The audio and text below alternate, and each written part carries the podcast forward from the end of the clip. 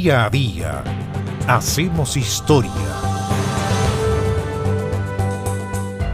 Desde el mar entregando caminos. No hay duda alguna. ¿Cuál es la bahía natural, la mejor bahía natural del país? La de Talcahuano. Una bahía cerrada, además cerrada por la isla Quiriquina. El año 1764, el 5 de noviembre, y por disposición del gobernador Antonio de Guil y Gonzaga, se fundó el puerto de Talcahuano que fue declarado puerto de registro surgidero y amarradero de naves.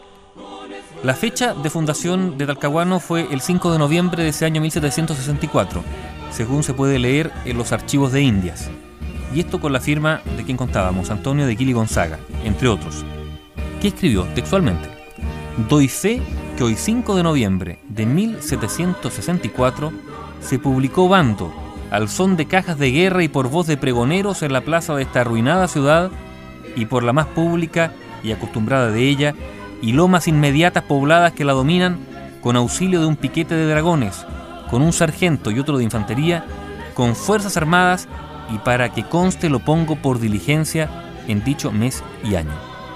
Sin embargo, esta localidad comenzó a figurar en los libros de historia mucho antes, en 1544, cuando el capitán Juan Bautista Pastene descubrió la desembocadura del río Biobío cuando exploraba el litoral chileno con sus naves, las famosas San Pedro y Santiaguillo.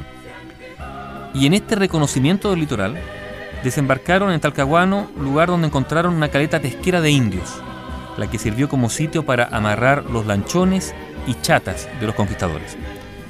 Otra versión de la existencia de Talcahuano la dan los propios españoles al denominar Talcahuano con G, no con H, Talcahuano, lugar donde existían tribus indígenas a las órdenes del cacique Talcahuenu o Tralcamhuenu, un mocetón que junto a los jefes indios Lemolemo, Elicura y Hualpén sostuvieron cerrada resistencia contra los invasores desde Tumbes hasta la desembocadura del río Biobío, en toda esa zona. Y por hecho Hualpén, ahora hay una comuna que se llama así, Hualpén, al lado de Talcahuano.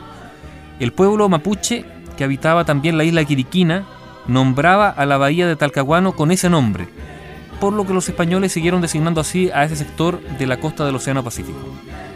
Actualmente, esta zona posee el mayor número de lugares cuya denominación obedece a vocablos mapuche.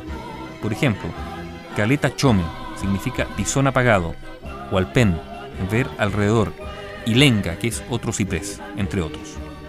Ya existía el puerto de Talcahuano, pero fue ese 5 de noviembre de 1764 cuando se fundó siendo declarado puerto de registro surgidero y amarradero de naves. Bio Bio, la radio con memoria.